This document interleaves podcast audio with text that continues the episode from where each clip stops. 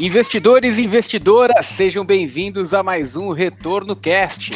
Meu nome é Luiz Felipe Vieira e até que enfim chegamos na era da correlação no Brasil. Era da correlação? É, de olharmos para o indicador correlação. Ah. A gente só olhava para o CDI. Entendi. É porque do nada achei que você ia falar alguma coisa com o assunto.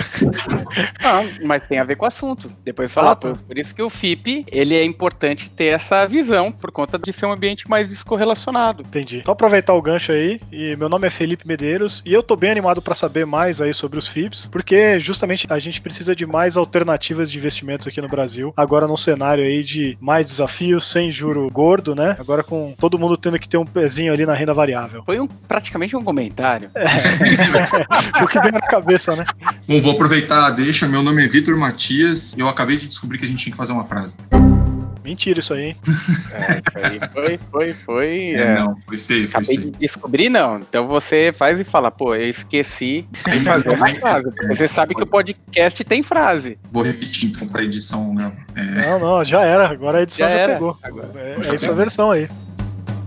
Meu nome é Ricardo Profeta, eu sou um dos sócios fundadores da BRZ, eu sou atual CEO da empresa e estou super animado com a conversa aqui. A gente vai falar sobre infraestrutura e vocês sabem, infraestrutura é o que segura a gente, né? Então vamos bater um papo grande sobre diversificação de ativos, infraestrutura, os FIPS, que acho que são uma nova tendência do mercado. Estou bem animado aqui, vou passar a palavra para meus colegas que estão aqui, o José e o Nicolás. Vamos lá, pessoal. Eu sou o José Neto, também sócio da BRZ. Acho que é muito bom estar aqui para falar de um produto que a gente está no início dele para muita gente, né? Ou seja, assim como o fundo imobiliário foi alguns anos atrás, acho que a gente está no momento que o FIP está sendo tornando conhecido para muita gente, vai se tornar uma oportunidade bem legal de investimento lá para frente. Fala aí, pessoal. Sou o Nicolás, também faço parte aí do time da BRZ e vamos falar um pouco sobre o setor de infraestrutura, detalhar um pouco sobre os FIPs e como esse produto tende a crescer e a ajudar a gente no mercado brasileiro.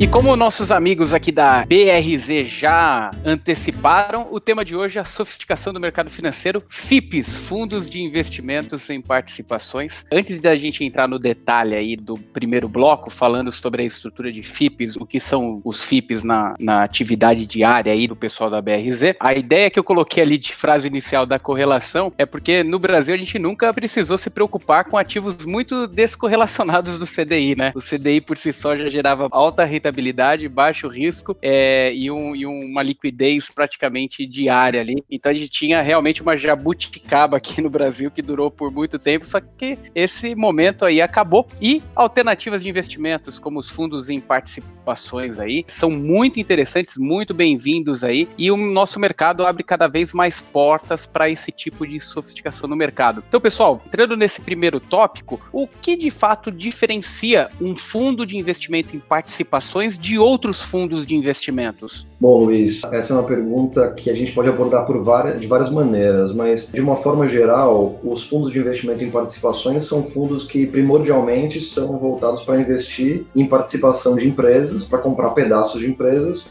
em geral, empresas que não estão listadas na bolsa. Então, é o que a gente chama no jargão financeiro de empresas de capital fechado. Essas empresas, elas são, elas se comportam como qualquer empresa, aberta ou não na bolsa, mas os fundos, eles adquirem as participações e quem cuida, quem, quem, quem faz a gestão do dia a dia dessas empresas ou quem participa da governança dessas empresas são as gestoras das empresas. No caso do BRZP11, do, do BRZ Infraports, que é o fundo que a gente vai entrar em mais detalhes aqui, a gestora é a BRZ Investimentos, a empresa onde eu, José e Nicolás uh, trabalhamos e estamos representando aqui. Então, ao investir num fundo como o BRZP11, você está investindo na participação de uma empresa, nesse caso, a gente tem hoje no portfólio do fundo o, o, Porto Itapuá, a gente vai falar bastante sobre ele hoje. E quem cuida do dia a dia, quem acompanha a companhia, quem participa das instâncias de governança do Conselho de Administração, etc., são as pessoas da BRZ. Então, é basicamente isso. Os fundos de investimento têm vários tipos de fundo, né? Existem fundos de investimento em ações listadas, por exemplo, existem os fundos de investimento em renda fixa, existem os fundos de investimento em outros fundos. Os fundos têm várias especificidades. O FIP geralmente investe investe em participação de empresas de capital fechado. Acho que essa é a principal diferença. Perfeito. É, eu queria até pedir mais detalhes, né? Porque assim, eu entendo que a empresa investida, né, no caso o Porto, tem interesse em receber os recursos para fazer maiores investimentos, se desenvolver mais, etc. Agora, eu queria que assim, pro investidor final entender, né, qual que é a vantagem dele investir? Obviamente que nesse caso aqui só teria essa alternativa, né? Mas por que a estrutura de FIP e não ele a, a própria empresa emitir ações no mercado, né? Ou de repente fazer outro tipo de, de negociação, né? Por que, que o investidor pode ver o FIP como um, veículo mais interessante de investimentos, ou até mesmo que, por exemplo, uma debênture incentivada, né? Quais que seriam os diferenciais pelo FIP, né? Não, Felipe, tem vários diferenciais. É, primeiro, comparando com uma debênture incentivada, os FIPs, como eu disse, geralmente eles investem em ações das empresas. Então, é, as debêntures elas são títulos de dívida. Né? Quando você compra, você está adquirindo um fluxo, uma, uma rentabilidade mais ou menos pré-determinada. Né? Quando você investe é, numa participação, você está comprando ações daquela empresa. Então, acho que a primeira diferença entre a dívida e a participação da empresa é essa. Se a empresa vai melhor, você tem grandes benefícios, mas você também, ao mesmo tempo, está correndo mais riscos. O FIP é um, é um, instrumento antigo no Brasil, faz muito tempo que os fundos, que também no jargão é, do, do, mercado financeiro a gente chama de fundos de private equity, que são os fundos de participação, esses fundos existem há muito tempo no país. E o nome, que o, o instrumento que, que, os investimentos em, é, em, participação são feitos são os FIPs. Esse universo foi aberto para o mundo da pessoa física mais ou menos recentemente. Isso tem muito a ver com o que o Luiz estava mencionando, esse fenômeno recente que a gente tem visto de queda de taxa de juros no Brasil. O Brasil tinha uma situação muito esquisita, muito diferente do resto do mundo. A gente, por muito tempo, liderou ou estava sempre entre os primeiros colocados no ranking de taxa de juros do governo. Isso, de várias maneiras, não fazia sentido no país. Acabava inibindo os investimentos é, mais associados à economia real. Conforme as taxas de juros foram diminuindo, é, naturalmente os investimentos foram migrando para a economia real. E, no final das contas, o universo das companhias, né, comprar participação em companhias na bolsa ou fora da bolsa, passaram a ser uma alternativa muito plausível para esses investidores. O FIP passa a ser, então, um instrumento para investimento em companhias que estão fechadas. Então, acho que essa, essa é uma outra diferença. Né? Para entrar em companhias fechadas, o FIP talvez seja o principal investimento e hoje ele está se abrindo, esse mundo está se abrindo para as pessoas físicas. Quando a gente pensa no, nos FIPs de infraestrutura, porque os FIPs eles têm essa divisão, né? existem é, vários tipos de FIP, mas a legislação brasileira permite que é, alguns FIPs se caracterizem como FIPs de infraestrutura. Esses FIPs, para pessoa física, têm um benefício adicional, que, que é a isenção isenção é, de imposto de renda, é, tanto para as distribuições como para ganho de capital. Então, o investimento ele fica isento de imposto de renda. Se você comprar uma cota e ela se valorizar, por exemplo, na venda da cota, o investidor pessoa física está isento. É, nas distribuições de dividendos ou de sobre capital próprio, qualquer outro tipo de distribuição, o investidor está isento também. Então, é, é um benefício adicional, é uma forma que o investidor tem de comprar ações com isenção fiscal. Acaba, em última análise, sendo um, um grande benefício que os FIPs de infraestrutura têm. E o BRZP11 ele tem esse benefício, ele é um FIP de infraestrutura. Então a gente traz nesse fundo a possibilidade do investidor ter acesso à participação em uma companhia fechada, uma companhia que não está na bolsa, com benefício fiscal. São dois benefícios muito grandes que, que esse fundo traz para o investidor pessoa física e é uma novidade isso no Brasil. A legislação não, não é nova, é, ela tem algum tempo já, mas isso como ferramenta, é como acesso de fato para o investidor pessoa física, é um fenômeno mais ou menos recente que está atrelado é, a a, essa, essa queda de taxa de juros que a gente tem visto. Não, e legal que você tocou num tema aí, Ricardo, que a proximidade do FIP com é, fundos de private equity, é, na verdade, até confundem as estruturas, né? Só que a gente enxerga né, o FIP sendo negociados na bolsa de valores direto num home broker, né? E fundos de private equity sendo negociados através de cotas de fundos de investimentos vinculados à CVM, mas essas cotas não negociadas na bolsa de valores. Qual é a principal diferença de que considera um fundo de private equity um fundo de participações, seja um fundo de infraestrutura, ou é possível tomar um caminho A ou caminho B para mesmo para a mesma estratégia de investimento? É, Luiz, essa é uma pergunta super interessante, super constante. É, os fundos, os FIPs, eles são basicamente a maneira ou, ou, o veículo principal de investimento dos fundos de private equity. Só que historicamente, é, isso no Brasil, claro historicamente, esses fundos eles ficaram fechados para grandes investidores, para investidores institucionais, por exemplo, fundos de pensão, seguradoras, bancos, ou grandes investidores, pessoas físicas, que são representados por family offices, né, são os escritórios pessoais que cuidam de grandes, de grandes fortunas, por exemplo. Então, esses investimentos eles sempre foram direcionados para um nicho super específico do mercado. Conforme foi tendo esse, essa abertura no, no mercado brasileiro e os investidores, pessoas físicas, foram ganhando sofisticação, as plataformas de investimento foram aparecendo, eh, os assessores de investimento foram eh, ganhando eh, relevância no mercado, foram se sofisticando. Hoje em dia, tem muitos assessores de investimento muito capacitados e conseguem fazer análises muito profundas, como é o caso de vocês, por exemplo. A gente tem um fenômeno de abertura desse instrumento, que é o FIP, para pessoa física também. E ao abrir esse instrumento para pessoa física, os FIPs têm sido listados na bolsa. Então, listar um FIP na bolsa é uma possibilidade sempre, mas nunca isso foi uma necessidade, porque, como eu disse, os investimentos ficavam concentrados na mão dos grandes investidores. Hoje em dia, com essa abertura, é, tem sido possível pulverizar ou diversificar muito, colocar na mão de muitos investidores menores, para que, que as características do fundo fiquem muito mais palatáveis para esse investidor, eles passam a ser negociados na bolsa. É, historicamente, esses fundos são fundos em que o investidor, ele, de certa forma, entrega o dinheiro para o gestor, ou ele compromete, se compromete com o gestor é, com uma quantidade grande de dinheiro, e esse dinheiro ele fica sendo gerido pelo gestor, o gestor compra a participação nas empresas, cuida dessas participações, e depois de, de algum tempo, que em algumas, em algumas situações são muitos anos, às vezes até mais de uma década, o, o gestor vende participações e devolve o dinheiro para o investidor. É, isso, para um mega investidor, para um fundo de pensão, é uma coisa muito mais palatável do que para uma pessoa física. Então, para as pessoas físicas, é, o movimento que acontece é mais ou menos a mesma coisa, né? O, é, o conjunto de pessoas físicas dá para o gestor uma quantidade de dinheiro, o gestor cuida desse dinheiro nesses investimentos, nas participações nas companhias fechadas em geral, e, e depois de um tempo o, gestor pode devolver esse, esse dinheiro para os investidores. A questão é que para as pessoas físicas é muito mais é, palatável que essas cotas possam ser negociadas na bolsa. Então, algum investidor que não queira esperar um prazo muito longo, ele pode vender e tem um, uma maneira de vender muito mais simples que é, que é vender as cotas na bolsa. O mercado de fundos imobiliários preparou esse mercado de FIPs muito, né? Então, o mercado de fundos imobiliários também, muitas vezes, um grupo de investidores dá o dinheiro para um gestor, o gestor faz os investimentos no mercado imobiliário e depois devolve esse dinheiro para os investidores. É, esses fundos passaram a ser negociados à bolsa e foi um mercado que se desenvolveu muito no Brasil também na esteira dessa redução de taxa de juros. Os FIPs são a próxima onda. Os FIPs são um tipo um pouco mais sofisticado de, de são um tipo de investimento que precisa de análises algumas vezes muito mais profundas. Então é a próxima onda de investimentos e a gente acredita, a gente é super otimista que é uma onda que vai é, ser tão grande quanto, talvez até mais é, relevante do que a onda dos, dos fundos imobiliários. Perfeito. E até, até dentro desse contexto, Ricardo, que você trouxe de estrutura,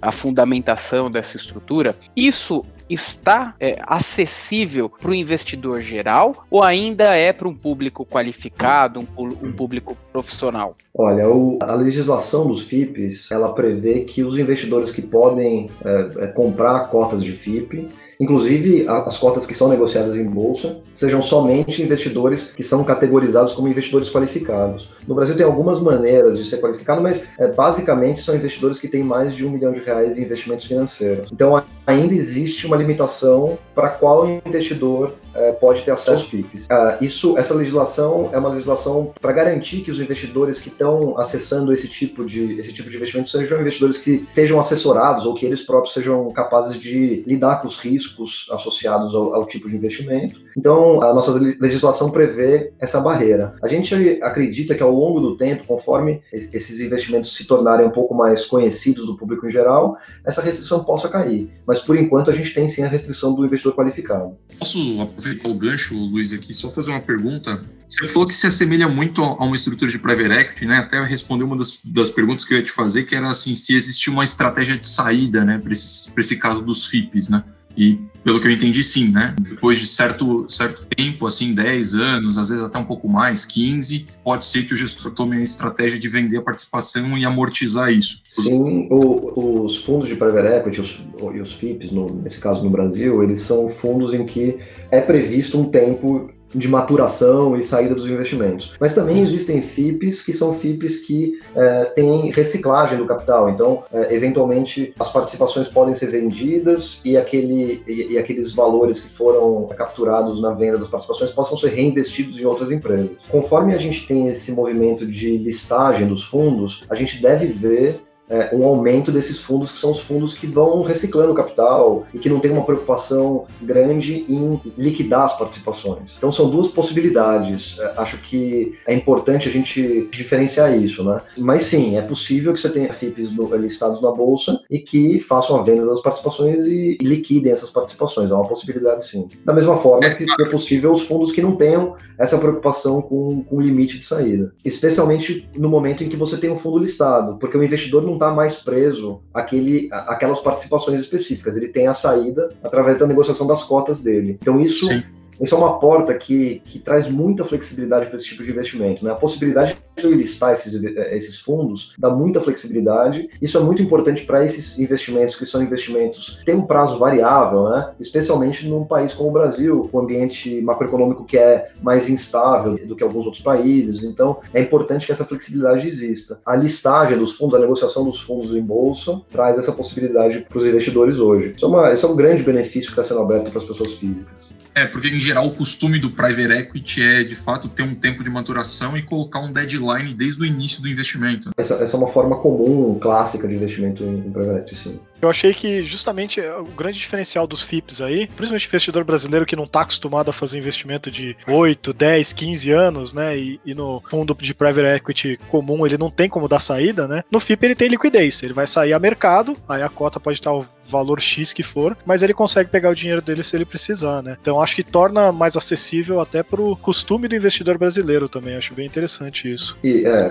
você tem toda a razão. O único detalhe técnico na, nessa história, Felipe, é que os, mesmo os fundos fechados, esses fundos que têm prazos super longos e que tem e que o investidor não consegue sair no meio do caminho, eles são também FIPS. A diferença é que eles são FIPS, são fundos fechados, eles são eles não são fundos negociados em bolsa, por exemplo. Então todos são FIPS, mas esses FIPS que a gente está mencionando aqui, o BRZP11 inclusive, são FIPS negociados em bolsa. E essa é uma, de certa forma, novidade no mercado. Já existem FIPS negociados em bolsa mais antigos, mas essa nova onda que a gente está vendo agora e que a gente acredita que vai continuar por bastante tempo e vai tomar muita, muita relevância no Brasil é uma onda dos FIPS listados. Essa é uma possivelmente uma grande novidade que a gente está vendo aqui e as pessoas e faz muito mais sentido para uma pessoa física investir no FIP listado em bolsa do que no FIP fechado. Como vocês têm visto a liquidez desse tipo de estrutura? Imagino que cada vez mais as pessoas têm procurado investir nesse tipo de alternativa, até porque é, tem a chance de, de, capturar um resultado até mais efetivo para uma parcela aí da, da estrutura de, do portfólio de investimentos. Como vocês têm visto a liquidez no mercado? Olha, se a gente é, olhar com uma perspectiva um pouco mais longa, Luiz, há um ano atrás, um ano e meio atrás, com as taxas de juros muito mais altas do que a gente tem hoje, né? As taxas de juros no Brasil muito recentemente chegaram a mais de 14%. A gente está com a, a, taxa do governo, né, a Selic, a gente está com a Selic no, no, patamar de 2% agora. Então, quando as taxas de juros estavam lá no patamar dos 14%, era praticamente impensável que o investidor fizesse um investimento no FIP, porque, é, aliás, é, mesmo investimento em bolsa, os investidores colocavam um pedaço pequeno do, do, portfólio, não tinha necessidade no Brasil de se buscar investimentos com, é, com maior sofisticação e com, e com possibilidade de retornos maiores e, claro, com riscos maiores também. Conforme foi acontecendo esse movimento, em primeiro lugar, a liquidez aumentou de, de tal forma que foi possível que esses FIPs fossem listados. Então, é, teve um crescimento muito grande por demanda de pessoas físicas. Ao longo do, dos últimos tempos, isso, isso é um fenômeno relativamente recente, tá? Uma coisa, essa nova onda que eu estou mencionando para vocês é uma coisa que começou no final do ano passado. Então, do final do ano passado para cá, a gente teve um movimento importante de aumento de liquidez e de aumento de demanda de pessoas físicas para esse tipo de investimento. A gente foi interrompido pela pandemia, então é, aconteceu um fato completamente esquisito que não estava nos planos de ninguém, que foi essa pandemia que distorceu muito as realidades, inclusive de investimento em, em todos os tipos de ativo. O que a gente tem visto agora é uma retomada dessa demanda, que talvez fique ainda mais forte, porque é uma das consequências, um dos uh, resultados dessa, dessa pandemia tem sido uma queda uh, muito grande e que talvez dure por muito tempo nas taxas de juros. Então, taxas de juros perto do chão, como a gente tem visto, durando por muito tempo, tendem a, a, a trazer muita liquidez para investimentos mais sofisticados, que é o caso dos FIPs. Então, a demanda tem aumentado e a gente tem a expectativa que ela continue aumentando. É claro, ela, ela também depende do conhecimento melhor dos investidores finais, dos assessores de investimento, depende do, de uma sofisticação maior do mercado como um todo. Então, conforme isso vai acontecendo, esse movimento vai levando para um aumento de, de liquidez. Então, é um processo que, quando a gente olha um pouco mais afastado, é um processo que está acontecendo e está acontecendo de uma forma aparentemente muito forte. Pô, legal. Até uma curiosidade que eu queria saber com vocês. Não conheço muito ainda dos FIPS negociados em bolsa aqui no Brasil, né? Eu conheço agora o BRZ, né? E eu conheço um que foi feito lá atrás, eu acho que até, não lembro se deu muito certo, se não teve alguns problemas, acho que era em 2012, 13, que tinha um XP Ômega, que ele era de infra para geração de energia elétrica, né? Então, o padrão que eu vejo aí é que geralmente os FIPS que o pessoal lança em bolsa são esses de infraestrutura, provavelmente, tô supondo aqui, aí você me disse que eu tô falando bobagem, né? Mas que é por conta de algum benefício fiscal, né? Você acha que faz Exato. sentido e até a BRZ pensa em, tem planos aí de lançar algum tipo de FIP que também investe em modelos de negócios mais tradicionais ou que não sejam de infra, por exemplo, que vai investir em fintechs e startups aí que, que tem potencial, sei lá, que vai investir no Nubank da vida. Tem esse, essa possibilidade também? Tem essa possibilidade. O primeiro tipo de FIP que as pessoas físicas têm entrado agora com, com um apetite muito grande são os FIPs de infraestrutura. Tem dois motivos principais, na minha opinião, que, que levam a esse fenômeno. O primeiro é que os investimentos em infraestrutura costumam ser investimentos mais com perfil de risco e retorno mais palatáveis para a pessoa física. Então, os investimentos em infraestrutura geralmente trazem é, retornos um pouco mais sólidos, trazem é, uma estabilidade um pouco maior do que investimentos em tecnologia, por exemplo. Eu estou generalizando, mas fique, fique feita essa ressalva. Né? É uma generalização, mas é, de certa forma a gente pode pensar assim. O segundo motivo é porque os FIPs de infraestrutura são FIPs que são isentos para pessoa física. Então, acho que essas duas características fazem com que esse seja o primeiro tipo de FIP que está trazendo interesse das pessoas físicas. É claro, não, não existe uma limitação para que outros tipos de FIP entrem, sejam listados e abram acesso para os investidores pessoas físicas. Um dos tipos de investimento em companhia fechada que é muito importante hoje em dia no universo dos gestores de private equity são os investimentos em tecnologia. Então, eu imagino que no futuro próximo a gente veja FIPs com o objetivo de investir em tecnologia sendo listados e, e sendo oferecidos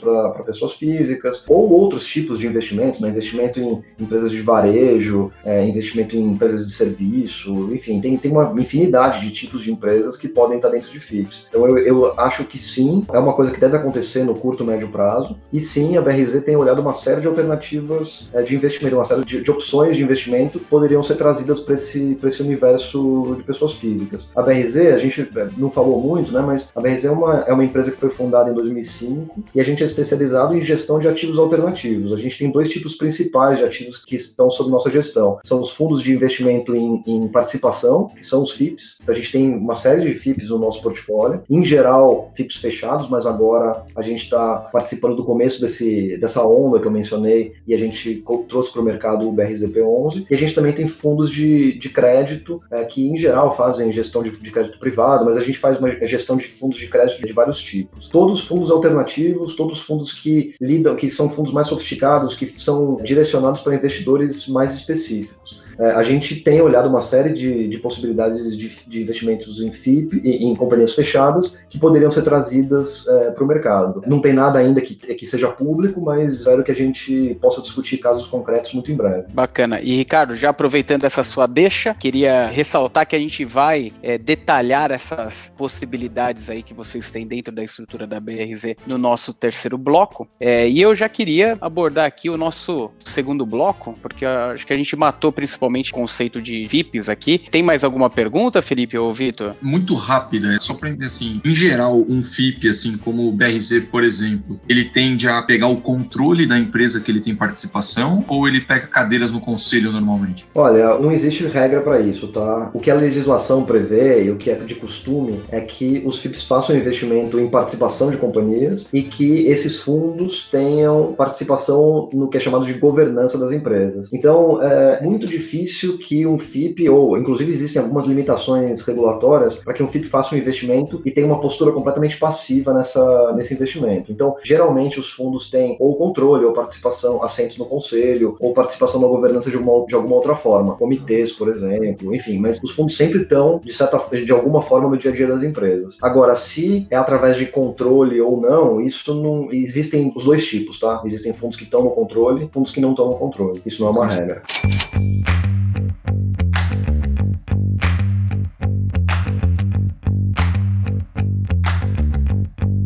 Então, agora, abrindo o segundo bloco, a gente vai abrir um caminho aí para a gente detalhar as estruturas detalhadas aí da BRZ, com a sofisticação que, que eles possuem, o know-how que eles possuem. Mas para isso, vamos abrir o caminho aí para entrar nos motivos do que, que a gente precisa para termos um Brasil mais sofisticado daqui para frente. E a gente tem visto aí uma queda sensível na, nas taxas de juros, né? E isso abre um caminho praticamente sem volta para as estruturas de investimentos aqui no Brasil. Há pouco tempo atrás, a gente olhava as estruturas de investimentos, elas estavam basicamente concentradas nos grandes bancos, né? E hoje a gente já vê uma boa parcela dessas estruturas aí migrando para estruturas alternativas, corretoras, que tem uma distribuição mais ampla de produtos. O momento que a gente vive aí no mercado, Ricardo, Nicolás, José Antônio, como vocês enxergam daqui para frente como vai ser esse movimento? É algo que veio para ficar mesmo ou é apenas um momento de curto prazo aqui no Brasil. Até para reforçar a pergunta do Luiz, né? Tem alguns gestores aí, até gestor de, de FIA mesmo, né? Comentando que, pô, tem bolha de pessoa física e tal, né? Vocês têm algum receio sobre isso também? Olha, gente, é, também, esse é outro assunto que ele é super complexo, a gente pode ficar horas conversando, mas o Brasil, ele sempre foi é, uma, uma exceção, né? Eu acho que foi o Luiz que falou no começo, a gente teve essa jabuticaba, essa uma taxa de juros completamente sem, sem paralelo no mundo, então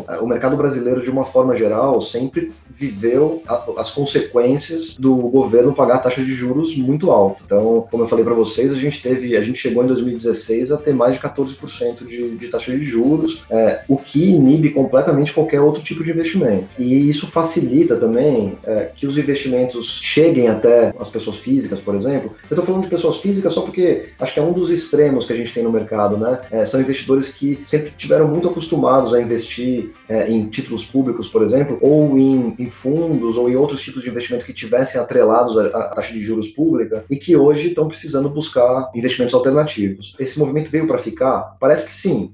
É, o Brasil, as taxas de juros no Brasil têm caído é, consistentemente, é, as taxas de juros no mundo têm caído consistentemente, e todas as indicações que a gente tem pré-pandemia, agora, nesse momento de pandemia, isso tem se agravado muito, é que as medidas que são, estão sendo tomadas é, mundo afora pelos, pelos bancos centrais, por exemplo, são medidas que devem levar a taxa de juros do mundo todo a continuar em patamares muito baixos, e o Brasil não deveria ser exceção nisso. Primeira resposta, eu acho que sim, é, é, isso é uma coisa que veio para ficar, é uma, é uma questão de longo prazo. É, segunda coisa, quando as taxas de juros caem, faz muito sentido que os investidores, é, as pessoas físicas, por exemplo, mas todos os investidores busquem é, investimentos alternativos, busquem opções que não sejam é, comprar título público. Quando você tem um mercado super oligopolizado, quatro ou cinco bancos dominando toda a oferta de investimento, é muito mais complicado que você tenha uma oferta maior de ativos alternativos. Os ativos que trazem maior retorno acabam ficando é, super segmentados para um tipo específico de investidores, que são os grandes investidores, e, e o universo fica fechado para os investidores menores. É, o que a gente tem visto com, as, com o surgimento das plataformas no Brasil é, tem, tem sido dado um acesso muito grande para investidores menores a chegarem a investimentos que eram antigamente fechados para investidores grandes. Então, o FIP é um exemplo super claro disso. Então, é, essas duas coisas casadas, uma queda muito grande de taxa de juros, a abrindo a necessidade de que as pessoas físicas busquem investimentos diferentes. E ao mesmo tempo, as plataformas se abrindo, o, esse mundo se sofisticando muito, os assessores de investimento se sofisticando muito, os investidores finais se sofisticando muito, abre uma possibilidade grande para esses fundos que eram uh, fechados para investidores específicos muito grandes. Então, eu acho que essas coisas todas caminham junto. Eu acho que são mudanças de longo prazo. Agora, bolhas são muito difíceis de, de, de serem previstas enquanto aquilo está sendo vivido, né? A gente está passando por um momento muito específico do mundo. Eu, na minha vida, nunca imaginei que eu fosse discutir uma pandemia, nunca imaginei que eu fosse passar por, por uma situação como essa. Os impactos disso sociais, econômicos, são muito grandes. E uma das coisas que tem acontecido é que a liquidez, a quantidade de dinheiro que está que tá sendo jogada na, na economia mundial é muito grande e possivelmente bolhas são criadas nesses momentos. Então não tem, assim, é, é muito difícil saber se a gente está vivendo uma bolha ou não. A questão é que esse movimento de, de investimentos é, mais sofisticados para investidores menores é um movimento que, na minha opinião, veio para ficar certamente. Acho que só, só um comentário também, né? Vamos, vamos analisar aqui a profundidade. A gente pode ter a sofisticação de investir simplesmente em ações e eu posso ter a sofisticação de investir em ações de diferentes empresas. Então eu vou olhar Petrobras ou eu vou olhar empresas novas que estão se provando ainda e etc. Então a gente também tem que ver que o mercado ele está migrando para essa nova tecnologia, essa nova bancarização, ou seja, todo mundo acessando novas contas, todo mundo acessando corretoras e isso sendo muito mais fácil e barato para todo mundo. Agora, é, dentro desse tipo de produto, que isso eu acho que é uma tendência, acho mais difícil pensar que isso é uma bolha, aí eu tenho produtos diferentes que naturalmente podem ser tratados ou podem ser vistos como bolha, porque afinal a gente, quantos IPOs estão acontecendo agora? Quantas empresas novas estão indo para o mercado? Aí você tem dentro de, de um produto, dentro de uma forma de acessar o mercado, de investir, por exemplo, em ações, você tem aí coisas diferentes que podem ou não é, de acordo com a que a gente tem de tendência econômica, vingar ou não também. Então, acho que é um pouco isso para a gente analisar. Né? Mas é, é, bacana essa posição, mas até um, uma questão que, que eu levanto aqui a respeito desse, desse caminho que a gente deve percorrer aí de um novo Brasil. Desde que eu me conheço como profissional na área de investimentos, e olha que faz tempo, colocar desde 1999, finalzinho de 99 ali, eu sempre tive algum profissional falando sobre algumas possibilidades do mercado e alguns receios, né? Então a gente sempre vive nesse mercado com a possibilidade de termos um Covid, a possibilidade de termos uma bolha. Essa possibilidade ela é sempre inerente ao mercado e ao tipo de risco aí que a gente está inserido, né? Então, o, o, o, FIP ele pode ser uma posição para redear alguma outra posição e, e, sim funcionar no portfólio em qualquer cenário? Sim, Luiz, uh, concordo com você. Essas possibilidades, as, as, possi as possibilidades de, de risco, de benefícios e malefícios do mercado sempre estão aí, você tem toda a razão. É, os FIPs, eles, como eu disse para vocês, eles são basicamente compra de participação em empresas. Então, é, um FIP pode ser completamente diferente do outro, né? Um FIP pode ser pode ter uma participação num ativo de infraestrutura, num porto, por exemplo, como é o caso do que a gente vai discutir aqui com vocês, pode ser um investimento numa empresa de, de tecnologia, uma empresa nascente, que pode ser um, um, investimento super rentável, mas também traz consigo um risco muito grande. Então, os FIPs, eles podem sim é, ser uma posição de proteção para um investidor que está pensando, por exemplo, no investimento de longo prazo,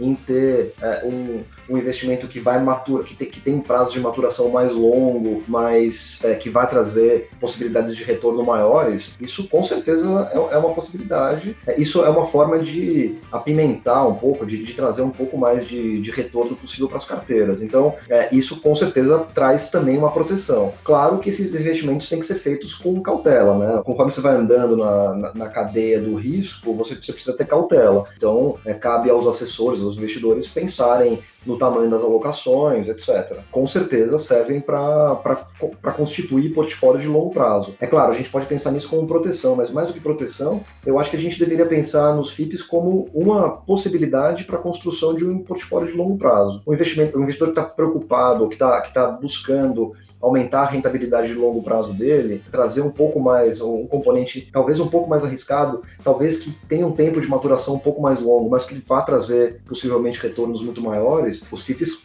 com certeza podem ser é, considerados para essa função. Eu acho que essa talvez seja a principal. Mas é claro, a gente pode pensar nisso como uma forma de hedge também, de proteção. Até porque o risco está em não correr risco atualmente, né? É, poxa, eu devia ter falado essa frase no início.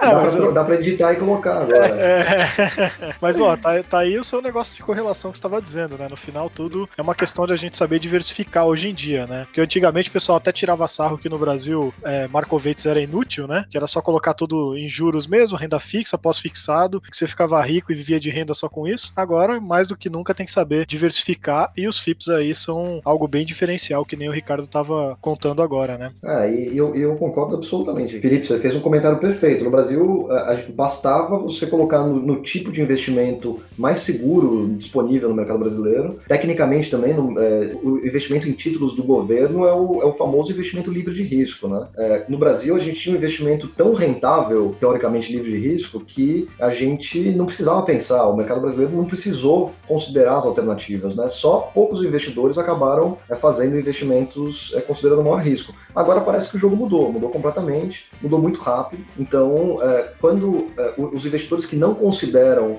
é, é, esses investimentos de um pouco mais de risco, na verdade estão perdendo, estão perdendo a possibilidade de ter seus retornos de longo prazo preservados, porque, porque ganhar dinheiro sentado num título público parece que acabou. Eu queria fazer um comentário, só assim, é, complementando essa questão do risco, né, Luiz, que você até comentou, né, que o risco é não correr riscos, mas só, só para reforçar, assim, para alguns investidores, né, que estão começando, entender que risco é uma medida de quando a gente fala de risco, é uma medida de probabilidade. Não é uma medida de um ou dois, né? De zero ou um, não é binária, não é vou perder tudo amanhã e vou ganhar tudo daqui a dois, três dias. Ela é uma medida de probabilidade que faz o balanço de preços durante o, o, os eventos que vão acontecendo. Né? Então, as coisas vão acontecendo, o mercado vai se evoluindo, se desenvolvendo, vai ter crise, vai ter guerra, vai ter oscilação, vai ter tudo que a gente sabe que tem, vai trocar governo, mas o investimento ele simplesmente tem essa medida que a gente chama de risco pela probabilidade dele variar o preço. Não quer dizer que ele vira pó do dia para noite. Então, assim, começar a entender que assumir riscos não é necessariamente jogar o dinheiro no cassino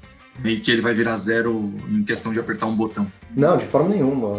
É, é muito pelo contrário. Os, é, os investimentos de maior risco são investimentos de maior retorno. Existe, é claro, você pode chegar no cassino, jogar é, todo o seu dinheiro no, no, número, ganhar um múltiplo grande daquilo, mas entre o cassino e o investimento em título público, tem uma série de outros investimentos que são investimentos que têm um risco muitíssimo menor do que um jogo, né? Usando o teu, teu paralelo, é, e que trazem possibilidades de retorno muito maiores do que é, investir num título público pagando 2% ao ano. É, a questão é que isso depende, primeiro, do mercado estar tá aberto e o mercado está se abrindo, as plataformas estão trazendo essa possibilidade e os, é, os gestores estão trazendo possibilidade, as empresas estão abrindo capital. Isso tá, é um fenômeno que está acontecendo muito rápido no Brasil. E depois, o mercado precisa se sofisticar. Porque também não adianta investir em qualquer coisa, né? Não adianta, não é só porque tem risco que aquele investimento é melhor. Tem, muita, tem muito, muito investimento que não, que não faz sentido. Então, os investidores precisam é, ter um tipo de avaliação, estar tá bem assessorados ou entender bem dos investimentos que eles estão que eles estão fazendo. É o que acontece, por exemplo, na bolsa, né?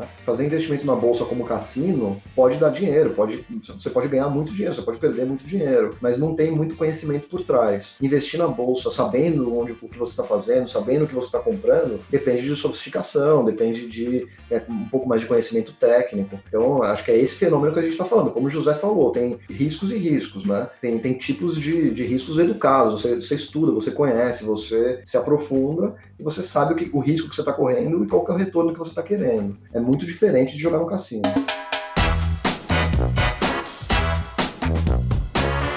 Depois desse caminho aqui dos movimentos de diversificação, é, o motivo da, da necessidade da sofisticação aí da nossa indústria, agora abrindo até o terceiro bloco aqui, é, entrando nos detalhes aí da estrutura de vocês, Ricardo, é, se você pudesse explicar como que vocês estão divididos e quais as principais estruturas que vocês estão atuando? Claro, é, a gente, é, bom, como eu falei, a BRZ é uma empresa fundada em 2005 e a gente tem duas principais linhas de atuação, que são os investimentos em fundos de crédito, a gente faz gestão de fundos de crédito e a gente faz gestão de fundos de participação. Só para facilitar a nossa conversa, né, como a gente está discutindo é, os FIPs e, e o BRZP11, a gente, na nossa parte de investimentos em fundos de participação, a gente faz gestão de uma série de fundos de investimento, a gente investe em vários setores da economia, o principal deles é a infraestrutura, mas a gente tem uma série de investimentos, por exemplo, em agronegócio, a gente tem fundos multissetoriais, fundos que podem investir em qualquer setor da economia. Mas o nosso principal, é, nossa principal linha de atuação são investimentos em infraestrutura. É, a gente tem um, um, time grande, a gente tem mais de 20 pessoas na BRZ, a gente tem é, um grupo de sócios da companhia, é, eu sou o atual CEO da empresa, o José Neto, que está aqui comigo, é o sócio responsável pelo acompanhamento dos investimentos de infraestrutura. Então, em geral, os investimentos em infraestrutura são acompanhados por mim pelo José Neto diretamente. O Nicolás, que está aqui conosco também, é um associado é, dedicado a essa área de infraestrutura. E a gente tem um grupo grande de pessoas da BRZ, é, muitos dos quais vão escutar esse podcast, inclusive, que, que também acompanham esses investimentos com a gente. Então, é, acho que a gente se divide principalmente assim, os uh,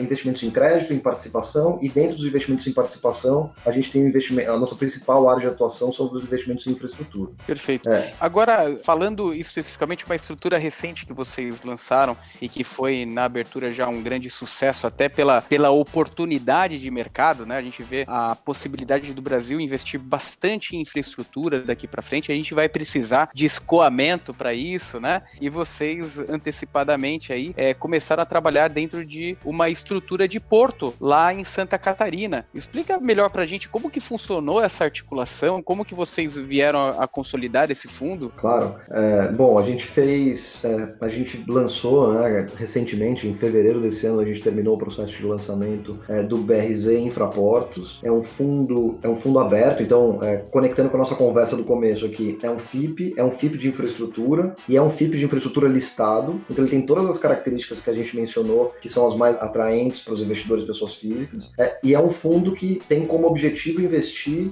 em ativos no setor portuário. Então ele vai investir em infraestrutura portuária, basicamente, ou empresas relacionadas à infraestrutura portuária. A BRZ tem um grande conhecimento, uma grande tradição nesse tipo de investimento. É, então a gente optou por trazer, em primeiro lugar, um, um fundo com, com essas características para o mercado. Esse fundo tem uma outra característica que acho que é super importante. Ele já nasceu, a gente já trouxe ele para o mercado com o primeiro investimento feito. Então a BRZ participa do, de investimentos no Porto Itapoá desde 2007, desde que esse porto ainda era um projeto. É, através de alguns fundos nossos, a gente participa e participou do capital do Porto Itapoá. Então, é um projeto, hoje é um porto, hoje é um dos maiores portos do Brasil. Eu vou deixar, eu não vou dar muito spoiler aqui, eu vou deixar o José falar um pouco mais profundamente, mas a gente, é, a gente conhece, a gente acompanha esse projeto, a gente investe nesse projeto desde 2007. Há muito tempo a gente conhece profundamente esse projeto. É, esse projeto, como eu falei, ele, a gente tem alguns fundos que, que investem é, nesse porto é, um dos principais portos de contêineres do Brasil hoje em dia. E ao longo da vida desse, desse projeto, a gente teve fundos que foram entrando, fundos geridos pela BRZ que foram entrando no capital é, desse porto. Um desses fundos é, optou por, na verdade, é, por uma questão de limite de prazo, e voltando também para aquele ponto do Felipe, um dos fundos tradicionais que a gente, que a gente tem sob gestão, que tem os prazos de devolução do capital, etc., ele estava buscando a saída do investimento e a gente, o que a gente fez foi é, fazer a captação de um fundo para poder comprar essa participação de tal forma que a gente possa trazer um grupo novo de investidores que possam se beneficiar do crescimento desse projeto. Como eu disse, eu não vou dar spoiler, mas eu vou resumir muito a, a história. A gente é, fez isso porque a gente acredita muito no projeto, a gente gosta muito do projeto, a gente gosta muito do setor portuário, a gente acha que vai ter muitas outras oportunidades que vão surgir é, e que vão poder ser oferecidas para o é, BRZ Intraportos. Esse primeiro investimento já é um investimento que tem se comportado de uma forma muito positiva pré-Covid é um investimento que está se mostrando muito resiliente, muito sólido, mesmo nesse momento difícil que a gente está passando no mundo. Então é, um é, é, é uma companhia que está tendo resultados muito positivos, que tem crescido, que tem se mostrado muito sólida, como eu falei. Tem uma série de benefícios, o José vai, vai mencionar isso mais profundamente para vocês. Então esse foi essa é nossa primeira iniciativa nesse ambiente de, de FIPs abertos. E como eu disse para vocês, a gente espera que tanto esse fundo possa fazer novas captações e aumentar o tamanho e trazer novas oportunidades para os investidores, como outros fundos que, que venham a ser oferecidos e listados é, em outros setores. Perfeito, acho que bem, bem completo. Como futuro para BRZ, Ricardo, é, José Antônio, como, como que vocês, é, é, Nicolás também, é, como que vocês enxergam o futuro para a BRZ dentro desse mercado aí que, pelo visto, tá, tá engatinhando ainda no Brasil e a gente tem bastante oportunidade pela frente? Até se eu puder fazer uma pergunta antes específica sobre o, o fundo de portos, né? Eu queria entender até um pouquinho melhor, que nem tudo são flores, obviamente, né? E o, o investidor deve estar se perguntando também, quais são os principais riscos que vocês veem nesse setor e especialmente específico para esse porto que vocês têm, né? Que é um, um setor ali que acho que tem uma. que eu tô dizendo que eu acho, né? Vocês, vocês dizem a opinião técnica de vocês, né? Mas que tem uma mão pesada um pouquinho de regulação, né? De alfândegas e tudo mais. Como que isso pode atrapalhar o desenvolvimento, o crescimento do porto em si, né? Bom, a sua pergunta passa por vários aspectos, Felipe. O, tem, tem muita coisa que acho que é importante importante a gente detalhar um pouco melhor o que, que é o projeto, o que, que é o porto. Acho que é importante o investidor saber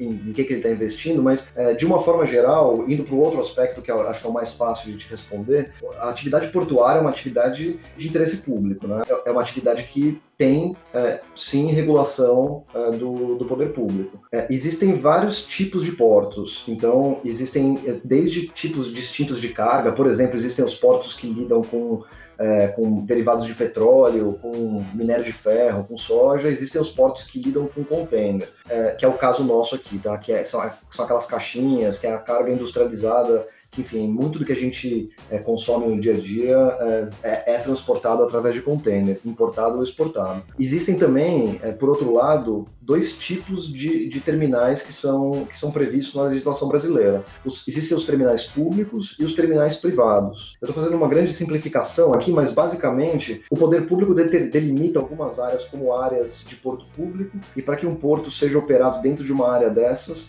é, isso acontece dentro do regime de licitação, é feito um leilão e, o, e, e, quem, e quem é o vencedor do leilão tem uma série de obrigações e uma série de amarras na gestão desse porto, dessa concessão pública, que na verdade é um bem público que está sendo operado por, um, é, por uma entidade privada né, por um determinado período de tempo. Existe, por outro lado, a previsão de portos privados, que são propriedades privadas que conseguem autorizações para é, operação portuária e a partir do momento que o porto consegue essas autorizações, ele tem a possibilidade de, de fazer uma atividade portuária e não tem prazo determinado para operação. Então não é um bem público que está sendo operado por uma entidade privada, é uma, é uma, é uma propriedade privada que está sendo operada privadamente, que é o nosso caso aqui. Então, é, quando a gente pensa no, no Porto Itapoá, que é o ativo que está dentro do BRZP11 hoje, a gente está falando de um, de um ativo de infraestrutura, um ativo que tem todos os benefícios que o José vai mencionar para vocês, mas muito mais protegido sobre esse aspecto de legislação, porque é uma entidade privada, ela não é uma entidade pública, não é uma concessão. Então, acho que essa é a, é a principal maneira de responder a tua pergunta, Felipe. É, e, e adicionalmente um ponto aqui, né? Pensa que um porto, por mais que tenha Brasil com uma área costeira tão grande, você não pode colocar um porto em qualquer lugar, né? Assim, você tem algumas características específicas que acabam tirando muito concorrente da mesa. Então, preciso ter acesso marítimo muito bom, preciso ter acesso terrestre muito bom, eu tenho que ter área protegida, eu tenho que ter demanda interna para minha importação, eu tenho que ter, na verdade, produção interna para minha exportação. Então, tem uma série de fatores que também limitam muito a área onde você pode instalar um porto. Então, naturalmente, o Bahia você já tem uma barreira de entrada enorme ao longo da costa. Né? Fora o montante de investimento, a dificuldade para obter uma licença para operação de um terminal como esse. Então, tem uma série de fatores que também dificultam a entrada de competidores, que naturalmente a gente acredita que a competição é sempre positiva, mas naturalmente você também não tem uma série de players vindo, como poderia ser um caso de varejo ou qualquer coisa parecida. Né? Bem legal. Não, perfeito. E fazendo agora aquele questionamento para vocês, como vocês enxergam a BRZ operando nesse mercado aí que, que vem crescendo bastante aqui no Brasil? Vocês enxergam um grande potencial de crescimento? Vocês já têm isso aí apontado? Quais são os objetivos aí da BRZ para o futuro? Olha, eu acho que tem, dois, tem, tem duas respostas aqui para é, a sua pergunta, Felipe. Existe a BRZ como gestora e existe o fundo BRZP11, né? Então, a BRZ como gestora é, é como eu falei para vocês, uma gestora especializada em ativos alternativos. A gente sempre foi especializado é, na gestão justamente desses ativos que agora estão é, tendo uma porta aberta para as pessoas físicas, por exemplo, que nunca teve. Então, a gente historicamente lidou com isso. A gente historicamente foi uma empresa que ofereceu produtos muito sofisticados para um grupo limitado de, de, de investidores que estavam interessados ou que faria sentido investir nesse tipo de produto, por exemplo, os FIPs. E agora a gente tem é, um, um, mar de possibilidades se abrindo com é, essa queda de taxa de juros, esse movimento todo que a gente mencionou anteriormente. Então, sob esse aspecto, o futuro é muito promissor para a gente como gestora. Os, os produtos que a gente oferece são produtos que têm uma alta demanda no mercado e, enfim, é, esse momento é muito propício para esse tipo de produto. A gente tem tido uma demanda é, muito grande por produtos alternativos é, para serem oferecidos pela BRZ. Para o BRZ Infraportos, a gente é super otimista também. Mas acho que é, o ideal seria que a gente contasse um pouco do porto, porque a gente encaixa com a história do, é, das possibilidades futuras do, do BRZ Infraportos. É, a gente é muito otimista com o investimento no fundo. É, o atual investimento que está dentro do portfólio tem se comportado de uma forma muito, muito positiva, mesmo nesse momento difícil que a gente está passando, como eu falei, é, e a gente já estava muito otimista com isso né, pré-pandemia, a gente está mais ainda otimista com o comportamento desse fundo daqui para frente. Eu, eh, se, se, eu puder, eu passo a palavra para o Zé, porque eu, eu já estou contando muito da história que ele vai contar. Daqui a pouco, daqui a pouco eu vou tomar um, um cutucão aqui. Não, sem dúvida. Acho que assim, dentro de uma classe de ativos, como eu falei no início, acho que a gente tem ativos diferentes. E quando a gente pensou lá atrás, a BRZ estava estruturando o BRZP, a, a, ideia de ter Itapuá como sendo o primeiro produto dentro dessa classe é exatamente porque é um, é um ativo muito fácil de explicar. Eu tenho um, um, fundo hoje, o BRZP, ele pode investir em ativos portuários. O Porto Itapuá é o primeiro deles. Mas, naturalmente, quando a gente pensa no primeiro ativo que eu quero levar para o mercado, é muito fácil explicar um histórico de um ativo que até agora teve um desempenho muito bom. Então, a escolha foi um pouco nessa direção. O, o Porto Itapuá está localizado lá no, em Santa Catarina, como foi colocado no início, e dentro da estrutura dele ele tem uma, uma, uma história interessante. Ele é uma, um porto relativamente novo, ele nasceu em 2011 e rapidamente a gente cresceu a, a ocupação da sua capacidade. De 2011 a 2015 a gente estava com 100% da capacidade é, tomada, ou seja, totalmente ocupado é, em termos de volume. Isso mostra um pouco de demanda que tinha na região ali reprimida, mas também mostra a capacidade que a gente teve de crescer de frente aos nossos concorrentes. Né? Naturalmente, esse porto ele cresceu e tem esse diferencial por alguns motivos, mas pensa naquela questão do acesso, dos acessos que eu mencionei. A gente está numa região que é uma das maiores produtoras do estado e uma das maiores produtoras do Brasil de produtos industrializados quando eu penso na questão de região consumidora, a gente está no norte de Santa Catarina, bem perto ali, por exemplo, em Curitiba, inclusive. Então, eu não só atendo o mercado do norte de Santa Catarina, como atendo o, o sul do, do, Paraná. Isso, de alguma forma, para mim é um diferencial, porque eu consigo ter um dinamismo ali de, de da área comercial para atender produtos diferentes. Então, esse tipo de análise, quando você vai olhar um produto, que seja um FIP ou que seja qualquer coisa, você tem que fazer. Você não pode olhar só a classe. Vamos olhar o ativo. E aqui a gente consegue ter esse diferencial de estar perto da demanda, perto da, da minha capacidade produtora para exportação. E naturalmente, pensando nos acessos, eu estou numa baía, então o terminal está localizado em águas que são navegáveis o ano inteiro, com um regime, um regime climático super favorável. O meu acesso terrestre, eu tenho uma área de rodovia que é, é só para o terminal, ou seja, eu não tenho ali nenhuma interferência ou mínima interferência urbana, eu estou fora de cidade, diferente de uma série de terminais no Brasil. Quem conhece áreas portuárias sabe a complicação que é você ter caminhões convivendo com carros de passeio, convivendo com ônibus, etc. A gente está fora disso. A gente está numa área totalmente ainda em desenvolvimento. Isso traz um, isso traz um benefício muito grande para a gente. E fora que a gente tem ali uma estrutura societária, que é outro ponto que acho que o investidor tem que sempre pensar no ativo que ele está olhando. A gente tem uma estrutura societária onde temos aqui fundos de investimento, temos um, um, um grupo familiar e temos um sócio estratégico, que é a maior empresa de navegação é, do mundo, em containers. E, naturalmente, a gente tendo um sócio estratégico desse tipo, sem dúvida, traz benefícios para a nossa operação. Então a gente tem ali, eu acho que um conjunto de fatores, localização, posição em termos de mercado, a estrutura societária, que acabam beneficiando o terminal. Então a gente sempre teve um crescimento muito rápido, mantendo margens é, operacionais super interessantes. A gente tem aí um histórico de margem, ele dá acima de 50% desde de, por volta de 2015, 2016, e a gente vem cumprindo isso até agora, fechamento de 19, e a gente continua operando dessa forma. As perspectivas que a gente tem a esse ano, acho que talvez um pouco do, do Covid afetou muito a a, previsão de 2020. Mas o que a gente vê de acumulado e o que a gente vê de volume, que já inclusive é público, a gente tem crescimento sobre 2019. E isso mostra naturalmente uma resiliência um pouco do setor. Porque pensa que setor portuário talvez diferente de varejo, que você tem essa questão, essa questão agora. O que, que vai, o que, que vai ganhar lá na frente? O varejo loja física ou varejo online? O que, que vai ganhar é, em termos de crescimento? A gente na operação portuária, eu tenho que existir é, de qualquer forma, ou seja, eu vou ser um concentrador de carga na hora da saída é, de exportação, ou vou ser um concentrador de carga na chegada da importação. Isso vai acontecer e, naturalmente, eu vou distribuir isso para o mercado interno, que aí sim eu tenho talvez um dinamismo que está sendo ainda, acho que, remodelado, e que, naturalmente, ele vai, ele vai sofrer ou vai passar por modificações muito maiores do que eu passo. Eu tenho aqui uma vantagem, que acho que foi, talvez o Felipe falou sobre a questão regulatória, etc., que há bastante tempo que a gente tem uma estabilidade regulatória no setor. Em 2013 a gente teve uma mudança importante, tiveram algumas outras mudanças depois disso, mas a gente tem uma estabilidade razoável desde lá. E naturalmente então a gente tem investido... Mas, é, acho que foram, foram, mudanças que foram muito pró uh, investimento no setor, né? Foram mudanças positivas, né? Positivas, deram segurança para a operação portuária, para o investidor e para a continuidade da operação.